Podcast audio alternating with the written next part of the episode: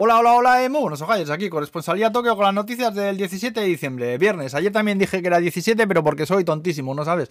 Hoy hace 71 años desde que se construyó el primer campo de fútbol en Japón, en Yokohama, 64 del primer monorail y 10 desde que salió la PlayStation Vita.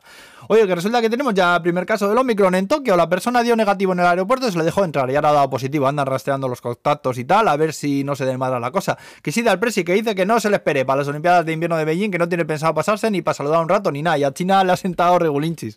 Luego Australia dice que deja ahora entrar a japoneses vacunados, de Japón dejando entrar a gallinacios, se sigue sin saber nada. Un acosador que huyó de la policía que lo estaba reteniendo por haber manoseado a una chica en un tren en Tokio, echó a correr por el andén y saltó desde unas vías elevadas cayendo 10 metros y se ha fracturado la, la pelvis.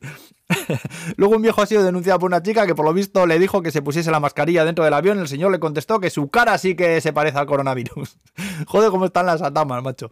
Eh, también Burger King que ha sacado una hamburguesa de esas jodidas suyas, pero ahora picante con salsa de ajo y fuego, dicen. Que fuego, dicen. Ay, madre mía, qué flipado.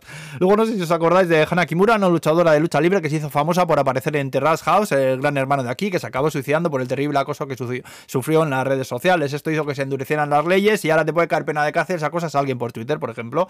Bueno, pues la madre de esta chica ha puesto una denuncia a la productora del reality porque dice que manipularon la edición de muchas imágenes para perjudicar la imagen de su hija faltando a la verdad y que eso fue el detonante de todo el odio que recibió. Yo sin saber muy bien qué ha pasado con Verónica Forqué, esto tiene toda la pinta de ser igual o muy parecido, si me preguntas a mí. Y sabiendo que el porcentaje de gentuza que habita este planeta tiende a ser mayoría, si no lo es ya, este tipo de programas deberían estar prohibidos directamente para no darles ninguna excusa ni ninguna oportunidad.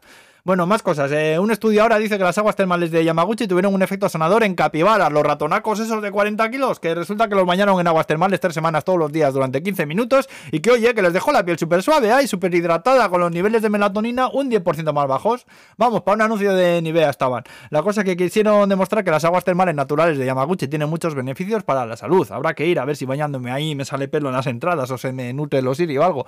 Eh, ya estaría. Bueno, ojo, que hoy se estima Matrix Resurrection en Japón. Yo ya he tramitado la solicitud a mi mujer para que me deje ir a ver la cine. Esperemos que se tenga en cuenta mi buena conducta, se me apruebe, se me deje ir. No sé yo, ya veremos. Buen fin de semana, Agur.